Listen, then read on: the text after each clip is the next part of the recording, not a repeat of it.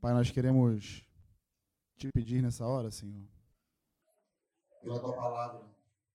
Temos zelado pela tua palavra, Senhor. E nós queremos te pedir, Senhor, pela vida do Cidinho, que hoje é a pessoa, Senhor, que escolheu para estar aqui compartilhando conosco. Que a palavra, Senhor, não seja dele, mas a tua palavra lançada nesse terreno fértil, esse solo fértil, que é o nosso coração, Senhor. Coração da tua igreja. Toma a boca do teu filho, Senhor, e faz dele o teu vaso hoje aqui, para comunicar a tua vontade, para, Senhor, estabelecer os teus mandamentos, para libertar cativos, para restaurar vidas, Senhor, para curar, no nome de Jesus. Que ao liberar a tua palavra hoje através do Cidinho, Senhor, a tua igreja tem um encontro contigo, Pai. Aqueles que estão aqui e aqueles que nos assistem, Senhor. Libera a tua palavra através do teu filho hoje, Pai, no nome de Jesus. Amém. Amém.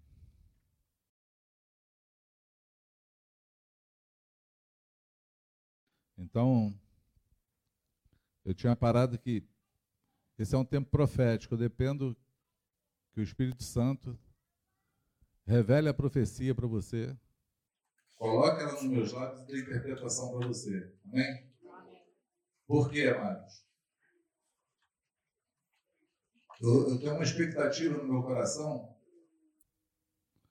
que às vezes ela ela vai se concluindo, eu vou vendo Deus fazendo as coisas no meio, no meio do caminho, assim. Eu, há mais de um ano atrás, antes de começar a pandemia, Deus tinha falado comigo sobre uma transição de unção sobre a terra. E Deus usou como testificação, eu ouvi um outro pastor falando a mesma coisa, que tinha ouvido a mesma coisa. E aí eu então concluí que de fato Deus tinha falado comigo, porque tem uma coisa que eu tenho muito cuidado para falar, é falar que Deus falou comigo. Entendeu? Eu sei que esse é um jargão na boca do crente. Eu, eu quero falar contigo para que você tenha temor do Senhor. Porque diz que o temor ao Senhor é o princípio da sabedoria. E para que alguém fale ou afirme que Deus falou alguma coisa, tem que estar muito seguro que Deus falou. Porque quando você fala sem Deus ter falado, você toma o nome de Deus em vão. Você traz para você é, você traz para você uma oposição de Deus, né? Jeremias 23. Deus fala que ele é contra todo aquele que diz o Senhor falou sem ele ter dito alguma coisa. O Senhor é contra. Então, é muito temeroso falar Deus falou. Deus me disse que vai ser assim. Não é só temeroso, como também desvirtua a fé de muita gente. Porque tem muita gente que acha que Deus não quer nada com ele, porque Deus nunca falou para ele ouvir, como os outros dizem que ouve. Olha que coisa doida. Eu conversava agora com, com um irmão essa semana, um novo, um novo convertido, um candidato a discípulo de Jesus, e ele falou isso, ele falou, não, eu nunca tive assim essa experiência de Deus falar comigo assim, eu acho que ele nunca quis nada comigo. Ele falou, eu já fui até na macumba, e lá o diabo falou. E quando eu vi isso, eu fiquei. Coração chega a tremer nessa hora. Por quê? Porque alguém falou tanto para ele que ouve Deus falar, que ele quer ouvir Deus falar, como aquela pessoa falou, como se aquilo fosse uma verdade. E o fato daquilo não ter acontecido, ele acha que Deus não quer nada com ele. Então é muito temeroso você falar que Deus falou comigo sem que você explique dessa forma. Porque Deus tem várias maneiras de falar conosco. Deus tem várias formas de falar. Deus tem Deus tem provado o amor dele por nós, já quando ele enviou Jesus na cruz. Então alguém precisa provar que Deus o ama. Está provado, Deus nos ama. Ele enviou Jesus para morrer por nós quando nós ainda éramos pecadores. Isso é o que a palavra diz. Isso é que Paulo fala. Deus provou o seu amor por nós quando Jesus morreu na cruz, nós ainda sendo pecadores. Então, todos nós éramos pecadores, Jesus morreu na cruz. Essa é a prova do amor de Deus por mim e por você. Não precisa provar de outra forma, não tem uma maneira dele falar isso diferente.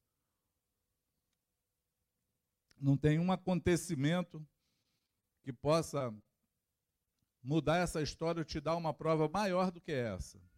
E Jesus me amou quando ele morreu na cruz por mim, ele amou a igreja. Isso é um fato fechado também. Amém? Dizer que ouviu Deus. Aí tem que ouvir de várias formas. Essa forma que eu falei, eu, eu achei, eu, eu comentei com os irmãos, eu falei assim: eu penso ter ouvido algo de Deus, está no meu coração. Mas nem tinha falado com a igreja, não tinha falado com ninguém, falei com os irmãos particulares. Falei assim: eu penso, tenho assim, uma inclinação no coração de que isso vai acontecer. O que, que vai acontecer? Uma transição de unção sobre a terra.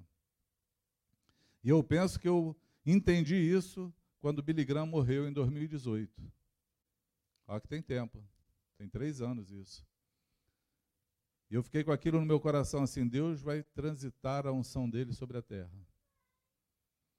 Porque eu tinha assim um raciocínio lógico. Deus está tirando homens que foram referências por muito tempo sobre a terra e ele vai levantar novos homens, mas não é com a mesma unção. É um grande erro, é um grande erro você achar que Deus vai fazer da mesma forma na nossa vida ou na vida de qualquer outra pessoa como ele já fez antes. Não, Deus vai sempre fazer melhor. Amém? Ele sempre vai fazer maior. Jesus mesmo falou que as obras que nós faríamos seriam maiores do que a dele. Essa era a tônica de Jesus, que se a gente parar para pensar, você vai falar assim, cara, como vou fazer obras maiores do que a de Jesus? Mas ele falou que faria maiores que ele. Ele estava presumindo que a unção que viria na frente seria maior do que aquela que estava operando naquele dia. Porque o mal avança ou não? Sim ou não? O mal avança. E a igreja não tem que avançar? Tem. A igreja tem que avançar. E para ela avançar, ela precisa ser renovada a cada dia. Ela precisa de um renovo, ela precisa de um óleo. Ela precisa de uma unção preparada para aquele tempo. É por isso que da tribo de Zacar diz que era uma tribo que discernia os tempos. Por que discernir os tempos? Porque nós lutamos segundo o discernimento do tempo que nós estamos. Não é assim? Olha, época boa, quando o nosso problema era o Mortal Kombat e a Xuxa. E o He-Man. Para nós era terrível essa época. No nosso tempo era terrível isso. Nossa, como é que a gente vai fazer? O diabo está se levantando. O mundo está perdido. A gente era feliz e não sabia. Porque os desafios de hoje são muito maiores do que o que eram antes. Logo, a graça, a unção, a revelação, o empenho, a dedicação a Deus tem que ser maior no tempo chamado hoje. Você pode dizer amém? E aí, eu só tive clareza de que Deus de fato tinha falado comigo, que aquele, aquele pensamento, aquele sentimento que veio do nada, de lugar nenhum, surgiu no coração assim, e eu fiquei pensando, de onde eu tirei isso?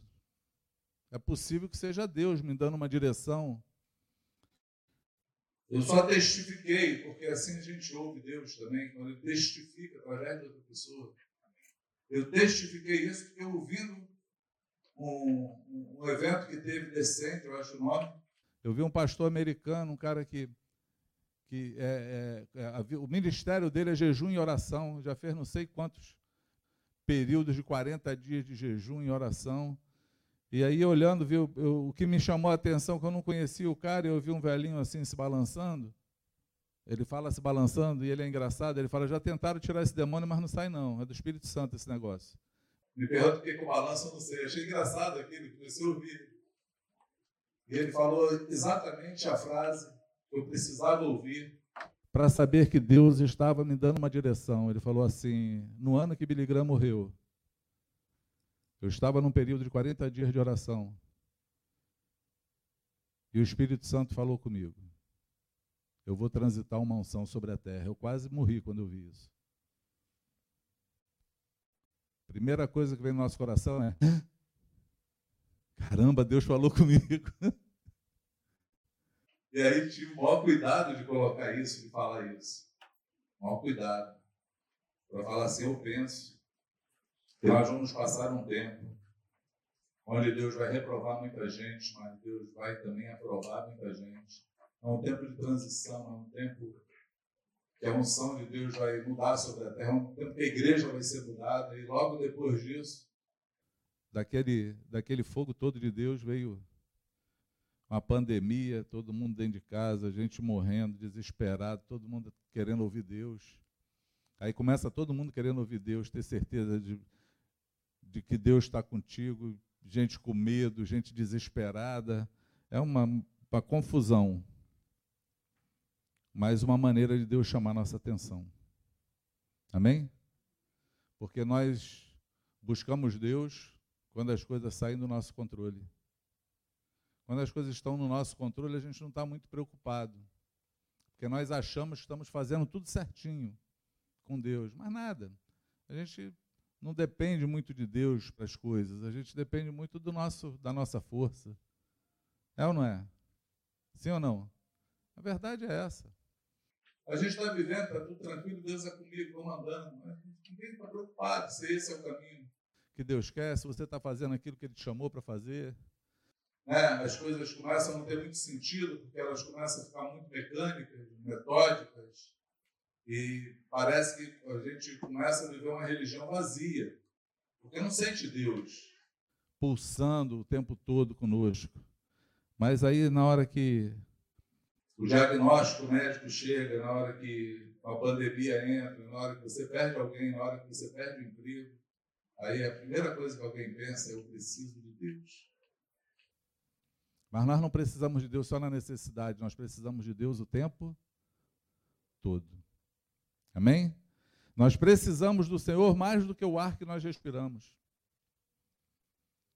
Porque sem Ele, nós não podemos fazer nada. Jesus falou isso.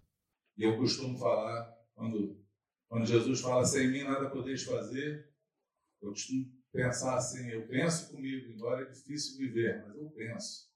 Eu falei, eu nem quero. Eu nem quero fazer nada sem o Senhor. Eu quero fazer com Ele.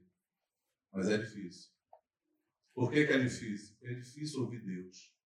É difícil interpretar Deus. É difícil discernir o caminho de Deus. É difícil conhecer Deus no meio da jornada, no meio do deserto, no meio da dor, no meio da perda. É difícil enxergar o Senhor. Nós costumamos enxergar o Senhor na hora que está tudo bem, na hora que está dando tudo certo. A gente enxerga o Senhor, adora o Senhor, louva o Senhor, agradece o Senhor. Mas na hora que falta é mais difícil. Você pode dizer amém? amém. Quero ler um texto contigo. Está em 1 Samuel 1 Samuel 3. Eu me ative a um, um, um, eu me ative a um versículo, mas eu quero ler a história. É por isso que o índio hoje perguntou. O índio hoje perguntou qual vai ser o texto. Eu falei, é esse mesmo. Os outros a gente não precisa muito, não, porque o negócio vai na profecia. O trem vai na profecia, amém? Então, a minha oração é que o Espírito Santo te revele hoje, te dê uma unção profética. Que você aperte o cinto e comece a voar hoje. Saia do chão, porque o Senhor quer falar conosco, Ele quer falar conosco. E eu quero que você ouça o Senhor, só não sei como fazer isso. Mas eu vou tentar. Eu vou tentar profeticamente falar e deixar que o Espírito Santo mova no teu coração. Pode ser assim? E o texto diz assim: Enquanto isso, o menino, é, é, perdão, 1 Samuel 3. Enquanto isso, o menino Samuel servia ao Senhor ajudando Eli. Naqueles dias, as mensagens do Senhor eram muito raras. E visões não eram comuns. Certa noite, Eli, que estava quase cego, tinha ido se deitar. A lâmpada de Deus ainda não havia se apagado. E Samuel dormia na casa do Senhor, onde estava a arca de Deus. De repente o Senhor chamou: Samuel. E o menino respondeu: Eis-me aqui. Ele se levantou e correu até onde estava Eli. Estou aqui, o Senhor me chamou? Não chamei, respondeu Eli. Volte para a cama. E Samuel voltou a se deitar. Então o Senhor chamou novamente: Samuel. E mais uma vez Samuel se levantou e foi até Eli: Estou aqui, o Senhor me chamou. Mas Eli respondeu: Eu não chamei, volte para a cama. Samuel ainda não conhecia o Senhor, porque nunca havia recebido uma mensagem dele. O Senhor o chamou pela terceira vez e novamente Samuel se levantou e foi até Eli. Estou aqui, o Senhor me chamou. Então Eli entendeu que era o Senhor que chamava o menino. E por isso disse a Samuel: Vai, deite-se novamente. Se alguém o chamar, diga: Fala, Senhor. Pois teu servo está ouvindo. E Samuel voltou para a cama. Então o Senhor veio e chamou. Como antes, como o chamou como antes. Samuel, Samuel, Samuel. Samuel respondeu: Fala, pois teu servo está ouvindo. Só até aí. Depois a gente lê o resto. Amém? Esse texto é um texto interessante, bíblico, porque ele marca um tempo de mudança. Ele marca um tempo onde Deus faz as coisas diferentes do que estava acontecendo, do que ele mesmo já tinha instituído. É um tempo onde a interação dos homens começa a mover o braço do Senhor. É um tempo onde Deus usa das necessidades de alguém, do desejo de alguém, da fome de alguém, de um coração quebrado e quebrantado diante dele para fazer uma coisa nova sobre a terra. E foi assim que Deus começou essa história. Deus começou essa história num dia do encontro como esse. Onde os homens chegavam diante do Senhor, entregavam as suas ofertas, e ali tinha os sacerdotes, no caso, na, na, na, na época que eu estou falando agora, me referindo, os sacerdotes eram os filhos de Eli. E Eli estava lá também como sacerdote, mas ali naquela entrega, naquele lugar, tinha uma mulher chamada Ana. E ela ali estava muito quebrantada, muito ferida por uma outra, por uma rival dela. O marido dela, Eucana, tinha duas mulheres, uma chamava Penina e outra Ana. Penina tinha filhos, Ana era estéreo, Deus fechou a madre de Ana.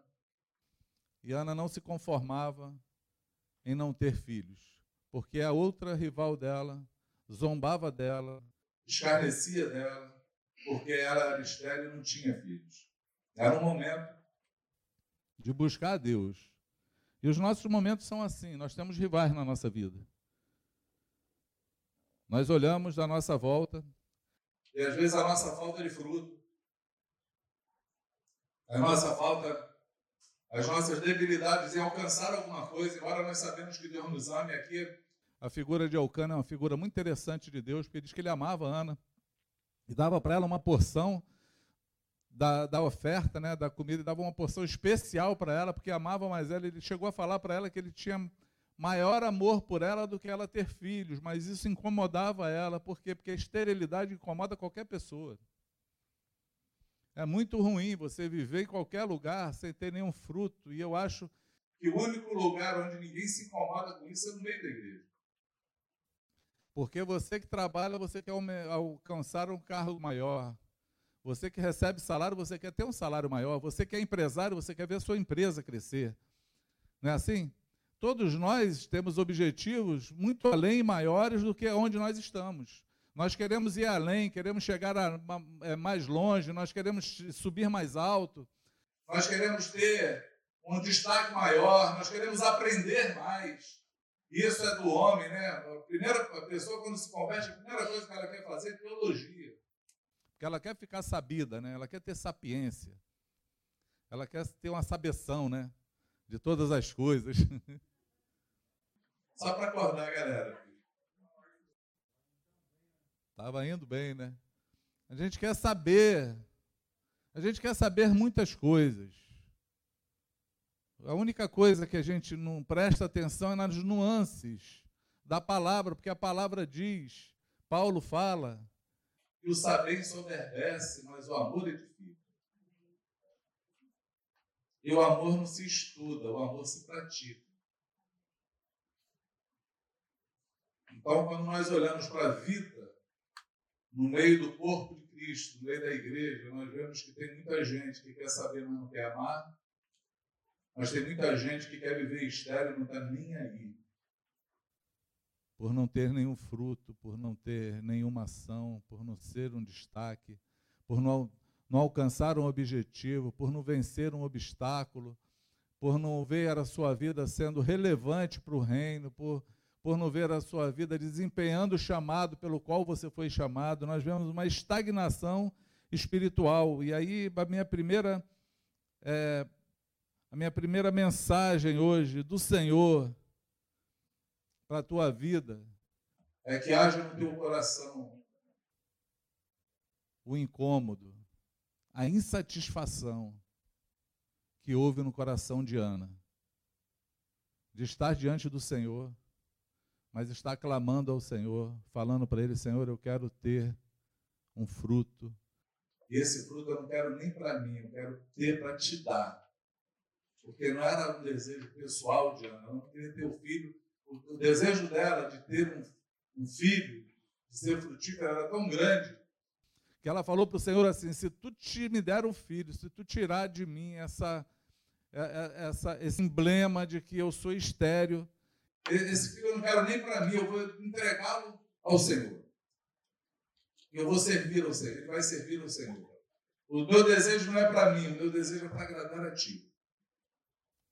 E foi aí que acontece uma derrapada. A primeira derrapada do sacerdote. Eli, me perdoa, mas eu esqueci o cinto hoje, a calça está caindo. O sacerdote Eli. E ele vê a mulher orando. Ela estava ali orando, a boca dela tinha movimento, mas não saía a voz, porque ela falava com Deus. Os textos bíblicos, eles são muito ricos. Por quê? Porque Ana está naquela oração dela, naquele sufoco dela ali, mas está ela e Deus. A boca até se movimentava, mas a voz não saía, porque o único que ela queria que ouvisse. A oração dela era o Senhor e ela tinha certeza que o único que podia fazer alguma coisa para que aquilo mudasse era o Senhor. Então era com o Senhor que ela falava.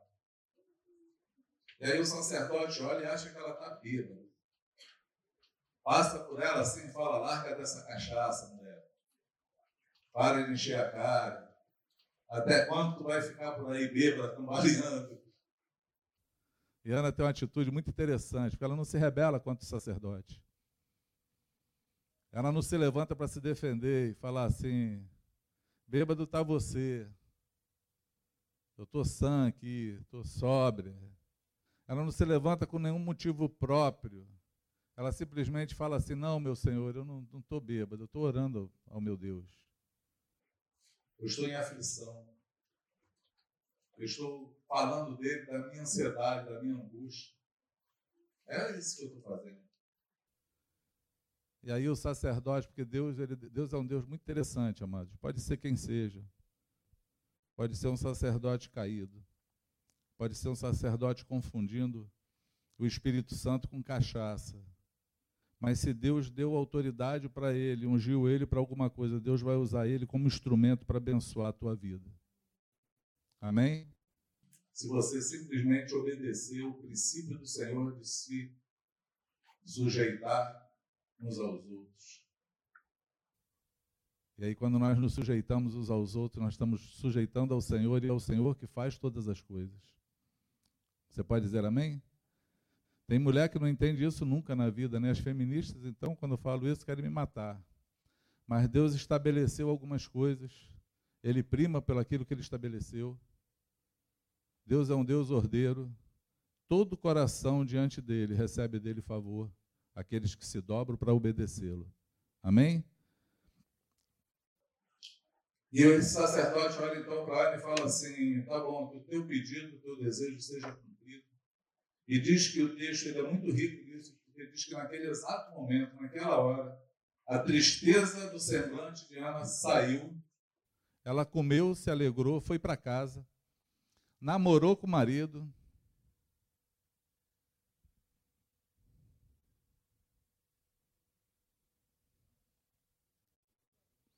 Não, mas é bom falar. É bom falar. Tem muita casa sem alegria.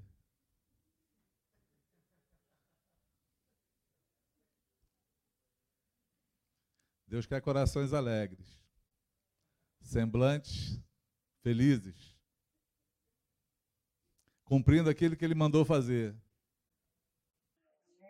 Para que a promessa chegue na tua casa. Amém? Namorou com seu marido e Deus então concedeu a ela um filho. E ela deu o nome desse filho de Samuel, deixou o menino desmamar, levou para o pro profeta, chegou lá, não chegou de mãos vazias, chegou com um bezerro para um fazer um holocausto lá. Era um churrasquinho dos era um churrasquinho dos sacerdotes. O Wilton dava para ser um sacerdote? Ele churrasco. Um, levou um vinho também. Levou o garoto e falou: naquele dia eu orei, pedi ao Senhor. Falei para o Senhor que era, ia dar para ele, está aí, ó. O menino é teu. Ele deixou Samuel lá. Samuel, então, foi criado na casa de Eli. É uma coisa interessante, amor. Eu quero falar com vocês. Esse é um momento de transição. Por que, que é um momento de transição? O sacerdócio, ele era passado de pai para filho. Parecia negócio de cartório, dono de cartório, né? vai passando para a família. Era de pai para filho. Assim Deus tinha instituído. Não estava nada errado, não, era assim. Porém, nesse tempo, esse sacerdócio estava corrompido. Por quê? Porque Eli se tornou um homem fraco. Os filhos de Eli se deram para o adultério, se deram para profanar o templo, porque eles andavam de maneira gananciosa, eles pegavam o que era melhor para eles, eles arrombavam as casas, tomavam oferta na marra, na força.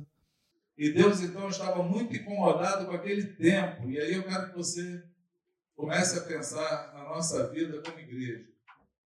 Porque parece, para mim, a impressão que eu tenho é que Deus não se agradou do que ele viu sobre a terra, quando se fala no nome dele, na igreja dele, na vida dos servos, no rumo que as coisas estão tomando. Deus tem uma hora que ele entra e intervém em tudo. E Deus fez exatamente assim com Eli. Deus, então, nesse quadro, nesse cenário, que a gente acabou de ler aqui. E aí, esse cenário é um cenário interessante, porque diz assim: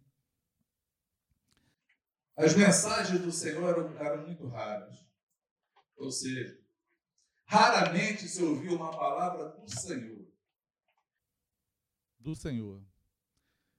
E isso parece até. É, isso até parece uma semântica, né?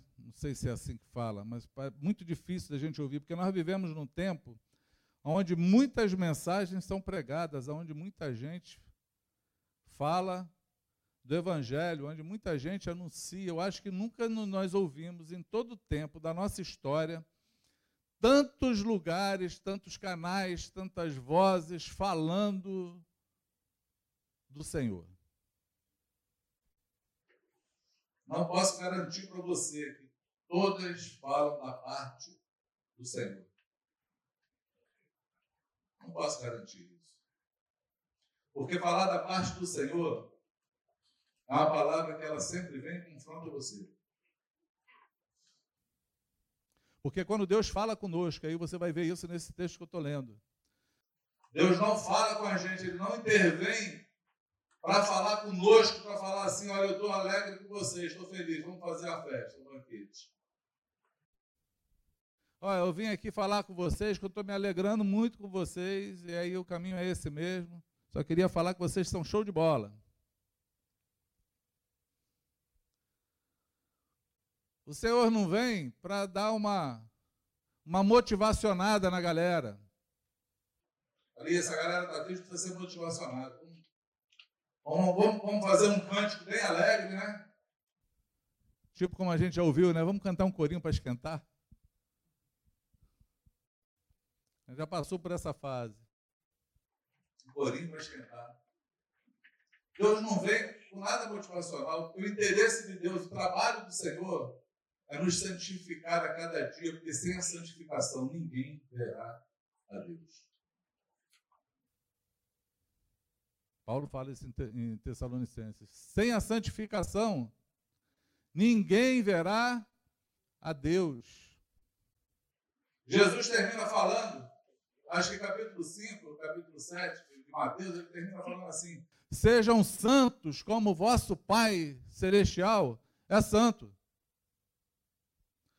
O chamado do Senhor para nós é a santidade, não é motivacional. Não é falar que você vai conseguir, que você vai alcançar, que você vai vencer, que você vai triunfar.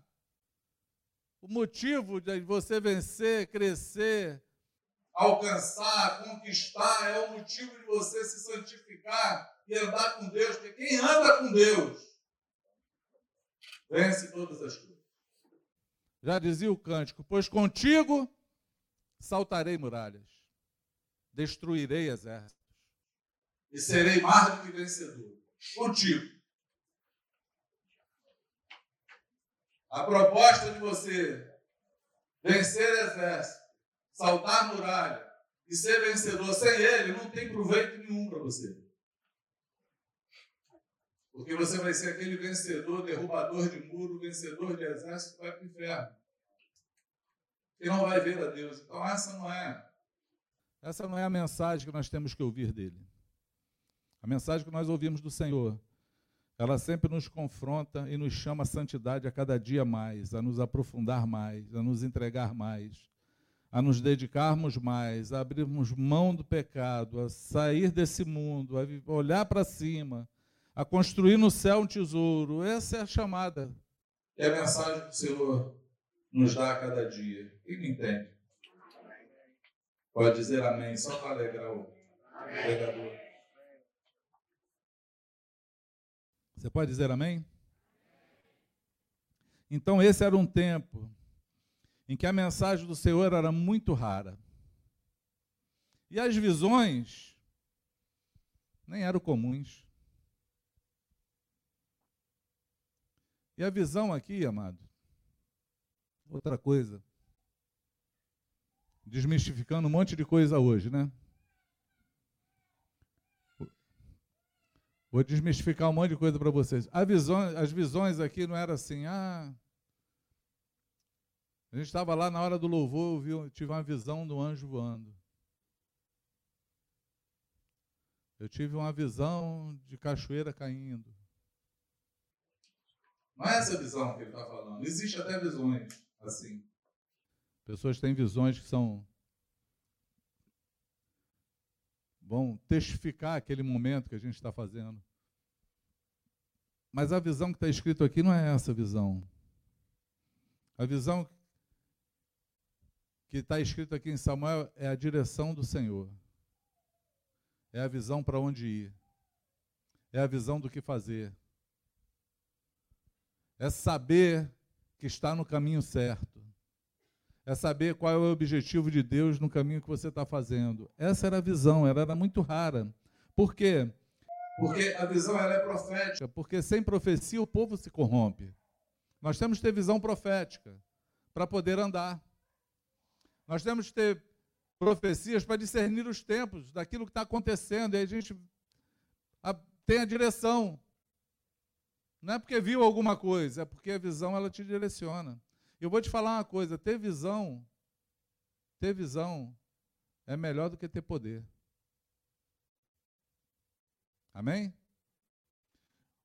Diz o salmista Davi assim: Deus manifestou seus feitos ao povo de Israel, manifestou o seu poder ao povo de Israel. E o povo de Israel viu o poder do, do Senhor no meio do, do deserto, sim ou não? Eles viram coisas maravilhosas: coluna de fogo, pedra dando água, comida caindo do céu, né? Era o era um mordido, mordido pela cobra, olhava para a serpente ficava curado. Era um negócio Muito movimentação de Deus, muito poder de Deus manifestado. Mas ele fala assim: porém, os seus caminhos ele revelou a Moisés. Seus caminhos ele revelou a Moisés. Ter visão é muito melhor do que ter poder. Saber por onde ir é muito melhor do que ter um carro 4x4. Tem poder, mas de repente o caminho que você vai, ele não vai passar. Mas andar segundo a visão, segundo o caminho, segundo a direção do Senhor. É o que faz a nossa vida triunfar. Você pode dizer amém? Tinha uma outra coisa que aconteceu aqui. O sacerdote ele estava quase cego. Não tinha visão e o sacerdote, logicamente, estava o quê? Cego. Mas eu quero te fazer lembrar que todos os rituais existiam. Todos eles estavam funcionando automaticamente, porque tinham que ser feito a cada dia. A coisa estava andando. E ele já tinha ido se deitar. A lâmpada de Deus ainda não havia se apagado. E Samuel dormia na casa do Senhor, onde estava a arca de Deus. Olha, amado, essa casa do Senhor, onde estava a arca de Deus, essa lâmpada ela não podia apagar. Essa é uma lâmpada que Deus deixou instituído em Êxodo, se eu não me engano, Êxodo 27, que essa lâmpada ela não poderia apagar jamais, ela tinha que ficar acesa continuamente. Era, eu não sei o nome que dá, mas era um castiçal que tinha sete lâmpadas, que se colocava azeite batido nela e o ofício era estar tá mantendo ela cheia com aquele azeite batido para pegar fogo, porque ela iluminava a arca, ela trazia a luz para aquele lugar e ela tinha que ficar acesa continuamente essa lâmpada ela representa o Espírito Santo. É o óleo do Espírito Santo, é o fogo do Espírito Santo. É a luz de Deus funcionando. Ela não podia estar apagada, ela tinha que estar acesa continuamente. Mas o texto aqui me diz que eles iam se deitar antes da luz apagar. Não é isso? Enquanto a luz ainda não tinha apagado, eles iam se deitar. Era sinal que ela estava apagando e eles acendiam de manhã. Porque de noite eles não tinham motivo de deixar aquela lâmpada acesa. Talvez estivesse economizando azeite, né? A conta da luz está cara. E a conta de luz deles era azeite, então vamos economizar o azeite, porque não tem muito motivo. Perdeu o motivo. E perdeu a obediência ao Senhor. Mas quando eu olho hoje para esse texto e eu olho para aquilo que nós estamos falando hoje, tem muita lâmpada apagando. Tem muita gente com falta de azeite.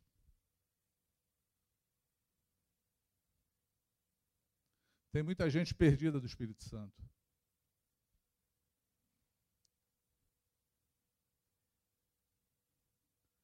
Tem muita gente que não está vendo o movimento que Deus está fazendo sobre a terra. Tem muita gente vivendo nos problemas da vida, da movimentação que Deus está fazendo, mas sem se aperceber dele, sem buscá-lo, sem estar perto, sem querer se encher, sem querer manter a lâmpada acesa, mas pelo contrário, está minguando.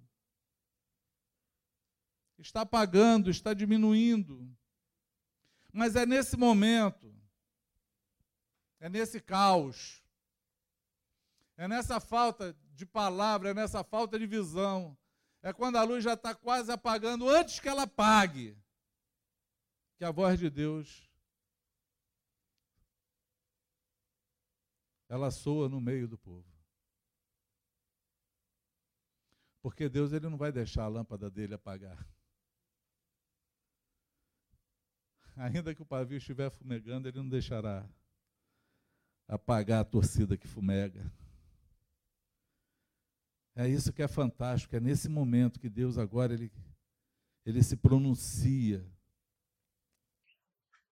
É na hora que está tudo um caos, é a hora que Deus vem e se pronuncia, porque antes que a lâmpada apague, antes que tudo se perca, antes que não exista mais chance para ninguém ser restaurado na vida, antes que você vá de vez, o Senhor faz a voz dele soar dentro daquele tempo e chamar um novo sacerdote. Aqui ele está mudando o caminho, porque Samuel, ele não se levanta só como sacerdote, ele se levanta como profeta.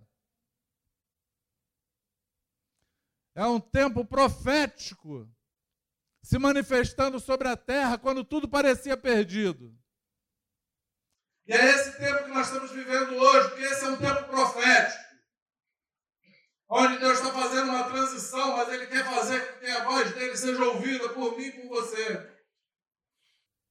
Ele quer ser ouvido e Ele vai ecoar a voz dele dentro dos nossos corações, para que a gente se levante, mesmo sem saber ainda, mesmo ouvindo a voz sem saber e procurando os homens para querer ouvir, como Samuel estava ali andando com aquele sacerdote que não ensinou a ele ouvir ao Senhor. Imagina alguém dentro da casa do Senhor, servindo ao Senhor, servindo ao sacerdote, fazendo todos aqueles rituais, mas não conhece a voz de Deus. Eu quero falar para você que me ouve que é possível que você seja um Samuel que está no meio da casa do Senhor, está servindo ao Senhor, está seguindo alguém que não te ensinou ainda a ouvir a voz de Deus.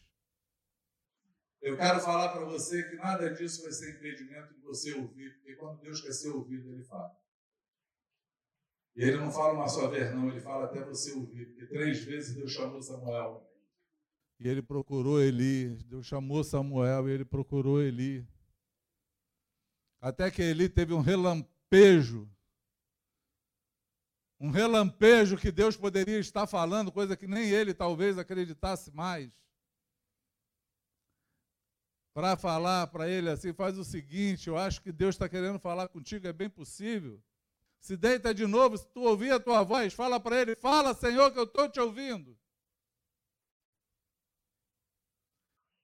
E é interessante que Deus fala com Samuel para repreender Eli, porque Eli já estava tão surdo e cego que não ouvia mais Deus, nem nas suas repreensões. Deus teve que levantar um Samuel para falar para ele: o teu sacerdócio acabou, o teu tempo acabou, vou exterminar você da terra.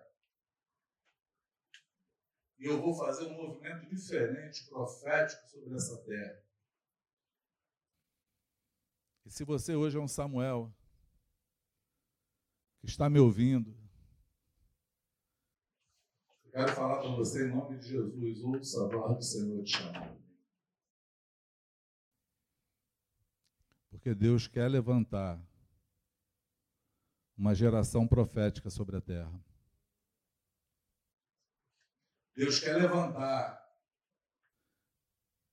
homens e mulheres nesse nosso tempo para continuar com o trabalho dele sobre a terra. Deus quer chamar homens e mulheres que se levantem com espírito aguerrido, confiando no Senhor para vencer qualquer batalha. Deus quer restaurar a fé nos corações. Mas Deus quer levantar pessoas que nunca tiveram fé para ir.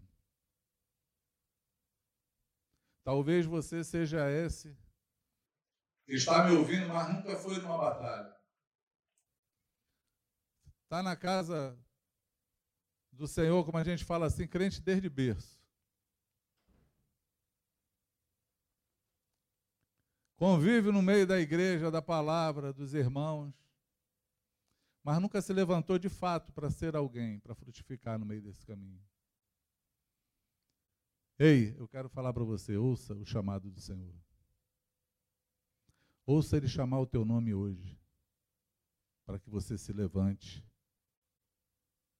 e para que você seja usado por Ele nesse tempo marcado que vivemos hoje. Amém? Nesse tempo, por quê? Porque Deus quer levantar uma nova geração. Deus quer levantar uma nova geração, porque Deus está reprovando uma geração passada. Deus quer levantar uma geração que ouça a sua voz. Que tenha a visão que ele tem. E que atenda o chamado dele. Quem me entende? Você pode dizer amém? Sim ou não? Esse amém está fraco. É sinal que eu orei pouco para que Deus falasse conosco. Tem que me arrepender a orar muito mais do que isso. Mas eu fiquei cuidadoso de ministrar essa palavra. Por quê? Porque eu comecei a orar ao Senhor e falar: Senhor, quando eu for ministrar isso, vai ter um monte de gente antiga, cascuda, Jurassic Park, que vai se achar totalmente reprovada. E o meu temor é não pregar para uma nova geração e condenar uma geração antiga, falando assim: o teu tempo acabou. Aí vai ser um desastre falar isso. Essa é a minha conversa com Deus. Vai ser um grande desastre falar isso, porque a gente vai pregar para uma nova geração e vai desprezar as que estão aí vindo no caminho. E aí, amados, eu queria que você acreditasse em mim, porque Deus me socorreu. Amém? Deus me socorreu. E aí eu quero que você tenha só um pouco mais de paciência comigo. Deus andou com o povo no meio do deserto. O Senhor tirou do Egito um povo para que conhecesse a Ele, de 2 milhões e 600 mil pessoas. Sendo guiado por um homem chamado Moisés junto com Arão, seu irmão. E Deus veio no deserto fazendo milagres e prodígios, e aquele povo, embora vendo todas as coisas, não creram, murmuraram, colocaram Deus à prova. Quiseram matar Moisés e Arão várias vezes apedrejados. E eu vou te falar uma coisa.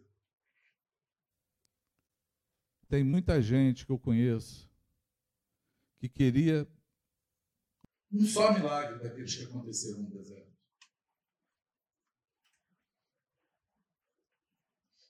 Quem que na hora da escassez não se lembra que caiu do céu comida? Que a pedra brotou água. Quem que na hora da enfermidade não lembra que uma serpente pregada num pedaço de pau olhava para ela e ficava curada? Aquilo fazia menção de Jesus. Quem é que não se lembra dessas horas e fala, poderia acontecer agora comigo? Quem é que está passando pela tempestade das vidas, pelo, pelas agruras da vida, pelas, é, pelas opressões do mundo não queria um refrigério de uma nuvem de Deus sobre a tua cabeça para aliviar o fogo, o sol? Quem que no meio do frio da escassez procura um agasalho, um abraço, uma companhia, alguém que pudesse dividir contigo a tua dor. Não queria aquele fogo daquela coluna de fogo que esquentava aquele povo durante a noite? Muitos de nós, nesse tempo, queríamos ver os milagres que aconteceram no deserto, nem que fosse um só acontecendo conosco hoje. Porém, colocaram Deus à prova não acreditaram no Senhor, murmuraram o tempo todo, nada para eles estava satisfeito. É claro que tem muita gente assim. Mas o socorro de Deus foi assim. Deus sentenciou também uma geração. Pensa na transição que foi pegar o povo do deserto e colocar em Canaã. Porque quando eles chegaram na terra que emana leite e mel, que Deus falou, e a terra era tão boa que um cacho de uva precisou dois homens para carregar. Era tudo que eles queriam na vida. Mas descobriram que tinha que lutar. Tinha gigante na terra. Tinha povo que habitava na terra. Mas eles tinham vencido guerras no deserto. É claro que eles iriam vencer as outras guerras, Deus iria colocar eles naquela terra, eles iriam vencer todas elas. Mas nessa hora, Deus transita a coisa, Deus tira Moisés. O caminho de Moisés, o chamado de Moisés, foi até a porta de Canaã. Para dentro de Canaã tinha que ser um guerreiro. Essa era a geração de Josué. Tinha que ser um povo para lutar. Tinha que ser um povo guerreiro. Deus ia precisar agora de garra para poder andar. Mas Deus reprovou essa geração. Deus falou assim, é, no livro de Números, dois versículos, 29 e 30 do capítulo 14. Só vou ler aqui, eu estou falando para vocês para correr a história. Mas Deus sentencia, é aqui que Deus muda todas as coisas. E ele fala assim: todos vocês, ele está falando aqui, aqui ele está repreendendo então a sentença dele para aquele povo que provou ele, que murmurou, que não andou, que ficou no deserto zoando o plantão, mas sem acreditar no Senhor.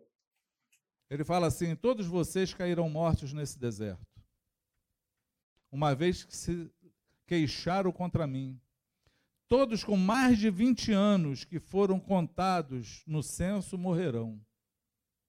Não entrarão, nem tomarão posse da terra que eu jurei lhes dar, para que nela morressem, morassem. As únicas exceções serão Caleb, filho de Jefoné, e Josué, filho de Nun. Deus aqui reprova uma geração. Ele fala que os, os mais velhos, dos de 20 anos para cima, iam, ficaram de, ninguém iria entrar na terra prometida. Só iria entrar os mais novos. Mas ele não condenou todos. Ele não condenou todos. Ele viu dois homens, Josué e Caleb.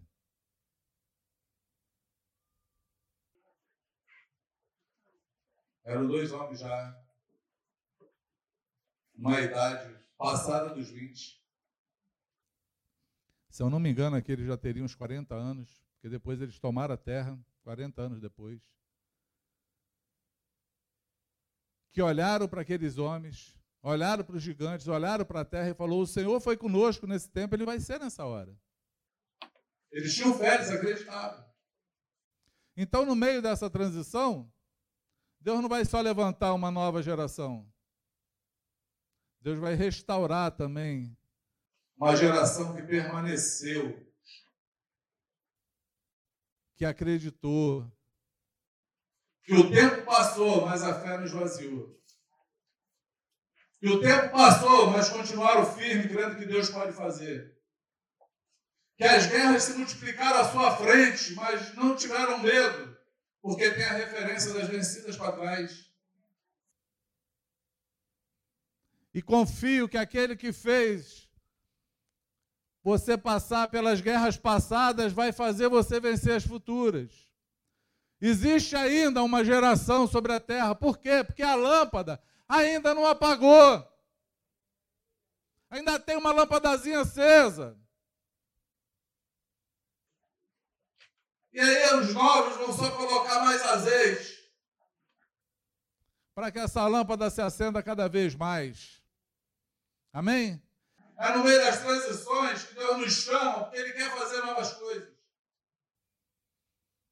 Ele quer fazer um mover sobre a terra nunca antes visto. E eu quero que você escreva isso. Deus vai usar a tua vida como nunca usou antes. Deus vai fazer coisas através de você que você nunca almejou ou pensou que pudesse ser feito. Deus quer nos levantar para marcar uma geração. E Deus nos chamou e estamos aqui nesse tempo, porque é nesse tempo que Ele nos chamou para fazer a obra dele, a vontade dele. É nesse tempo que Ele vai nos usar tremendamente.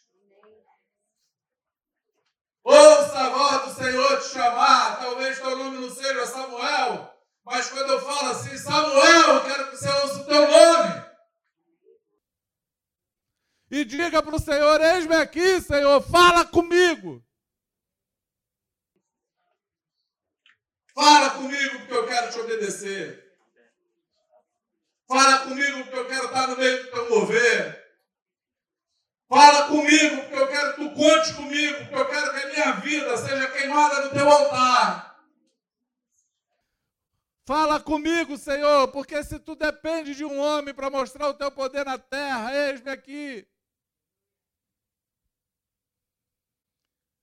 Nem que seja para morrer e deixar um testemunho de que ainda tem pessoas que morrem pelo teu nome. Fala comigo, Senhor chama o meu nome. Porque a lâmpada ainda não se apagou. E eu quero te falar que ela não vai apagar. Porque aquele que falou que ela tinha que ficar acesa, ele tem poder para mantê-la acesa.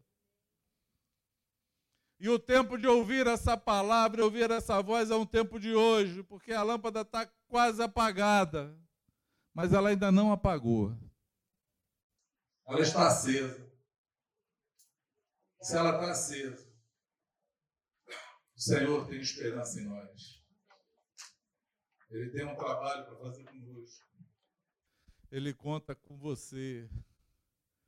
Nem que seja para você mostrar o caminho para alguém. De qualquer forma, Deus vai nos usar para que a vontade dele se estabeleça nesse tempo. Ouça a voz do Senhor te chamar. Amém? Se você tem que consertar hoje o teu caminho, acerta ele. Porque isso agora é bem grave. É nesse momento que você pode ser reprovado totalmente. Porque eu mostrei para vocês hoje aqui duas reprovações. Uma de um povo que recebeu promessa, viu milagre, atravessou o deserto e Deus falou: vocês vão morrer no deserto. Cansei de vocês. E Deus só falou isso que ele atendeu à intercessão de Moisés, que ele queria matar todo mundo. E queria começar a nova geração de Moisés. Moisés falou de maneira nenhuma faça isso. Que é o teu nome que está em jogo. O que os povos vão dizer? Que tu tirou o povo do Egito para matar eles aqui. Deus falou: tá bom, vou perdoar esse povo. Porém, de 20 anos para cima, ninguém vai entrar na terra prometida. Vão morrer no deserto.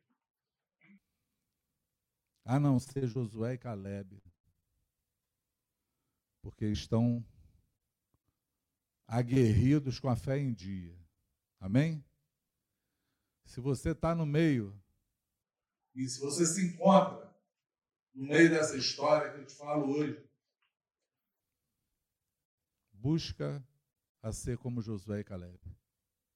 Se levanta em nome de Jesus. Amém? Olha para frente. Quebra o retrovisor, olha para frente, olha para o Senhor e fala: Eu vou avançar, eu vou prevalecer. Porque até aqui o Senhor foi comigo, nada vai me parar, nada vai me deter. Eu creio que Ele pode fazer. Quem pode dizer amém? Se você está no caminho de, de Samuel, que você ainda não sabe ouvir a voz do Senhor, eu estou te falando hoje. Abra os teus ouvidos, ouça a voz do Senhor te chamar. Porque esse é o teu momento. Esse é o momento tão esperado, esse é o momento sonhado.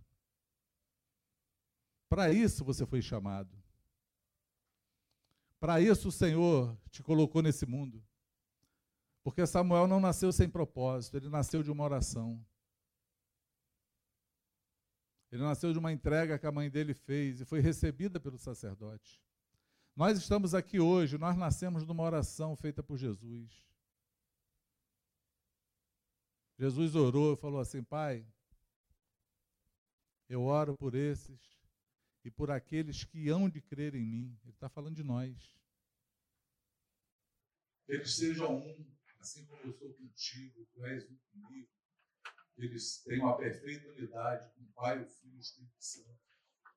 Para que o mundo creia que tu me enviaste, você é chamado para fazer esse mundo crer que Deus enviou Jesus como solução dessa terra.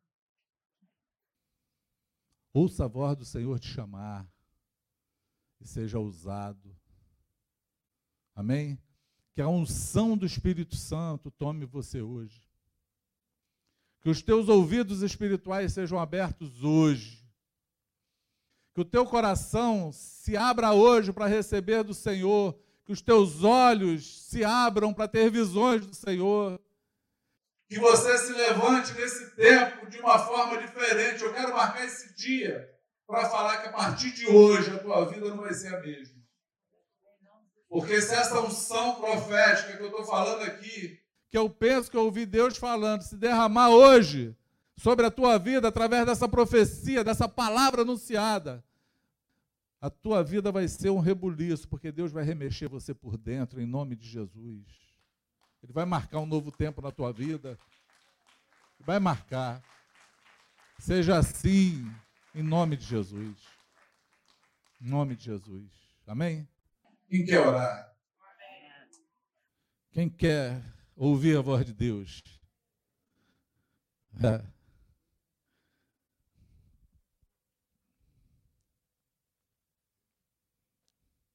Eu vejo a glória do Senhor hoje aqui, amados. Eu quero te convidar a ficar de pé.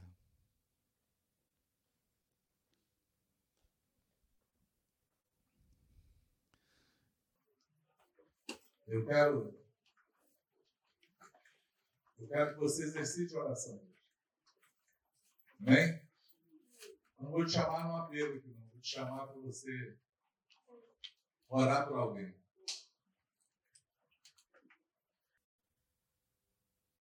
Aliás, não, vou fazer diferente. vou fazer diferente.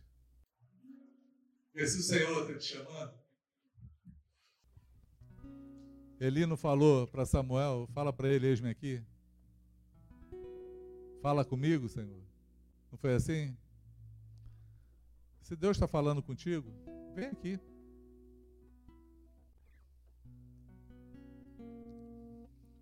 Vem aqui que nós vamos orar juntos aqui.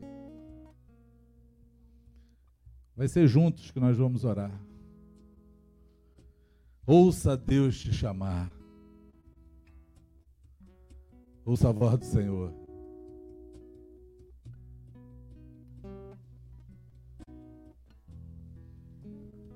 Porque Ele é o Deus de Samuel. Ele é o Deus de Abraão, de Isaac, de Jacó, mas Ele é o Deus de Pedro, de Tiago, de Lucas, de Marcos, de Maria, de Joaquim, de João, de José, de André, de Paulo, Carlos. Ele é o Deus que fala conosco. Ele é o Deus que nos chama para falar que a luz ainda não apagou. E se ela ainda não apagou, eu ainda estou aqui. Eu posso fazer nova todas as coisas. Eu vou levantar você. Eu vou restaurar a tua vida, diz o Senhor. Eu vou distribuir em você os dons para que você conclua com o meu projeto. Não são os teus, são meus. Eu vou usar você como peça fundamental para isso. O Senhor fala contigo hoje que você não vai morrer nesse deserto se Ele encontrar em você a mesma disposição que ele viu no coração de Josué e Caleb. Que não temeram a afronta, não temeram os gigantes, não temeram aqueles que moravam, os exércitos daquela terra. Eles ainda tinham na memória cada vitória. Eles tinham dele, dentro deles o testemunho, eles falaram: O Deus que foi conosco até aqui, Ele pode ser conosco, Ele vai ser conosco nessa empreitada.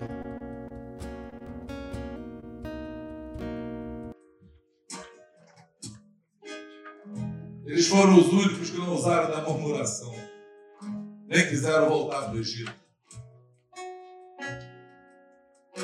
Foram marcados como referência numa nova geração. Porque no meio de uma nova geração, Deus levanta e traz os mais experientes para ajudar essa nova. Poder andar no caminho. Ouça Deus. Ouça o Senhor chamando o teu nome hoje, em nome de Jesus. Pai, nós estamos aqui em nome do Senhor Jesus. Como eu falei contigo que era um desafio e sempre é. Porque falar profeticamente precisa que o teu espírito fale comigo e através de mim para alcançar os corações. Eis aqui aqueles que a tua voz encontrou Eis aqui aqueles que a tua voz alcançou. Eis aqui, Senhor. Eu tenho certeza que há pessoas que vieram aqui hoje só para ouvir isso. Precisavam, necessitavam. Esse é um tempo de renovo. Esse é um tempo de renovação. Esse é um tempo de mudanças. E eu tenho certeza que tu vai começar a fazer isso hoje na vida de cada um que ouviu a tua voz.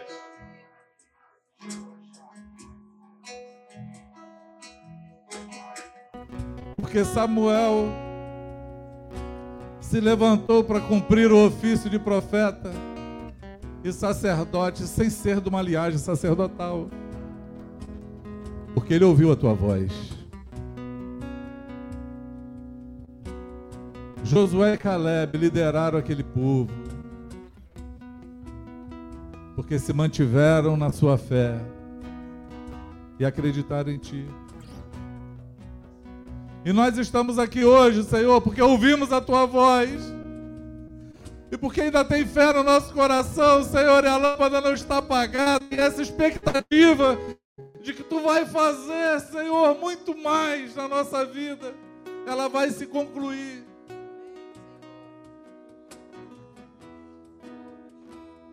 Pai, nós costumamos ungir os nossos irmãos com óleo. Mas hoje vai ser diferente, Senhor. Eu te peço hoje, Pai, unge eles com o Espírito Santo.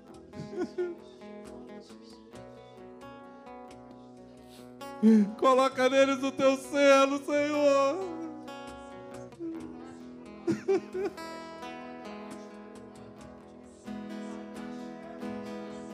Oh, Espírito Santo, vem nesse lugar.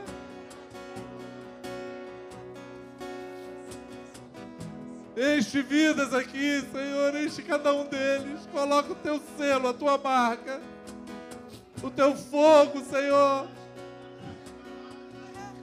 para que ouça a tua voz, para que dê retorno, Senhor, para que se levante.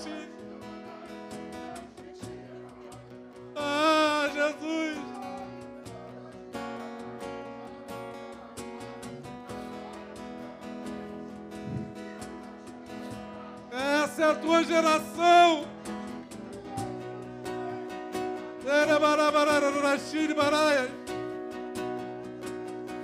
Ora bashura de canta xarabaraias, barabararashiri baraias. Ai,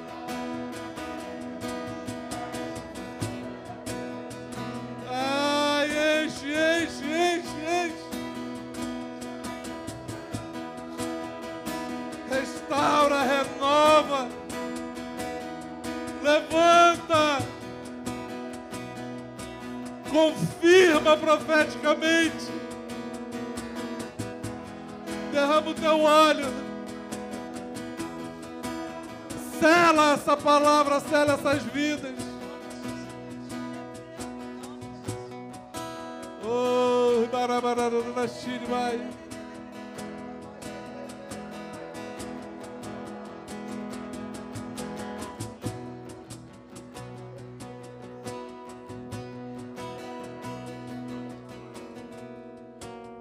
Em cada casa, Jesus. Que a tua voz seja ouvida através dessa transmissão. Que cada lar, que cada casa seja cheio da tua glória nessa hora. Que a tua unção, Senhor, seja manifestada. Senhor, que novos profetas se levantem sobre a terra Senhor, que Josué e Caleb, Senhor, façam a diferença nesse tempo. De guerra, sim, Senhor, mas de vitória garantida em Ti, Senhor. Em nome de Jesus. Esse é um tempo de selo. Esse é um tempo de derramar do Espírito. Esse é um tempo de ouvir a Tua voz. Faz como cantamos aqui, Senhor. Abre nossos olhos. Abre o nosso coração, Senhor. Faz com que a gente perca o sono, se desespere em te buscar até te encontrar. Que essa geração, Senhor, aprenda a ouvir a tua voz, que vai além do ritual, que vai além, Senhor, da liturgia. É a tua voz que fala, é a tua voz que determina. É a tua voz que dá direção. É a tua voz que fala conosco na manhã desse dia. E vem remexer conosco por dentro. Faz, Senhor, com que isso cresça a cada dia. Em nome do Senhor Jesus. Em nome do Senhor Jesus. Mantenha a lâmpada acesa. Mantenha a lâmpada acesa ela não vai se apagar, Senhor. Ela não vai se apagar. Seja assim no nome de Jesus. Em nome do Senhor Jesus.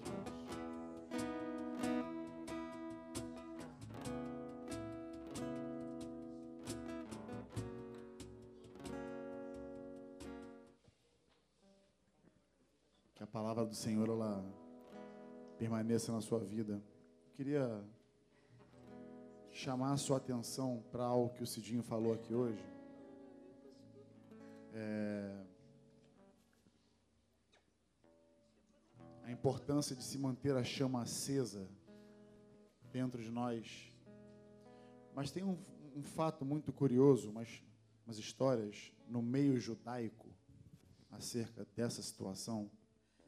É, você não vai encontrar isso na Bíblia mas se você pesquisar, pesquisar, fizer uma pesquisa a fundo, você vai ver o que eu estou te falando. Onde a responsabilidade do sacerdote, a ordenança do Senhor, fazia com que o sacerdote tivesse toda a manhã para conferir a lâmpada, para poder fazer né, a manutenção do azeite, tirar os pavios que estão queimados. Então, como o Cidinho disse aqui, o candelabro, a menorá, eram composta por sete braços, né? Três à direita, três à esquerda e um central. E a quantidade de, de óleo, de azeite que permanecia naquela, naquela, naquele recipiente, é, tecnicamente, é, servia apenas para queimar de um período da tarde até a manhã seguinte. Então o sacerdote vinha fazer a manutenção do candelabro, da menorá, mas ele só acenderia a menorá no período da tarde. Mas toda vez que o sacerdote entrava para poder fazer a manutenção, ele encontrava as três lâmpadas à sua direita e as três lâmpadas à esquerda apagadas. Mas miraculosamente, a lâmpada central permanecia acesa. Então, toda vez que o sacerdote entrava na presença do Senhor para fazer essa manutenção, ele encontrava naturalmente as lâmpadas apagadas porém a central acesa. Isso falou algo para nós. Nós temos a nossa parte em manter essa chama acesa. Mas quem alimenta essa chama dentro de nós é o Senhor. Então não esqueça do que foi dito aqui hoje. Eu, eu, eu, eu vim para cá hoje sabendo que Deus falaria aos nossos corações. Que Deus ele colocaria a palavra dele em nós. De que nós seríamos hoje uma terra fértil para receber a tua palavra, a palavra dele. Então você hoje foi essa, essa terra fértil. Só que não deixe essa, essa semeadura morrer no teu coração. Cultiva isso. Cultive essa chama dentro de você.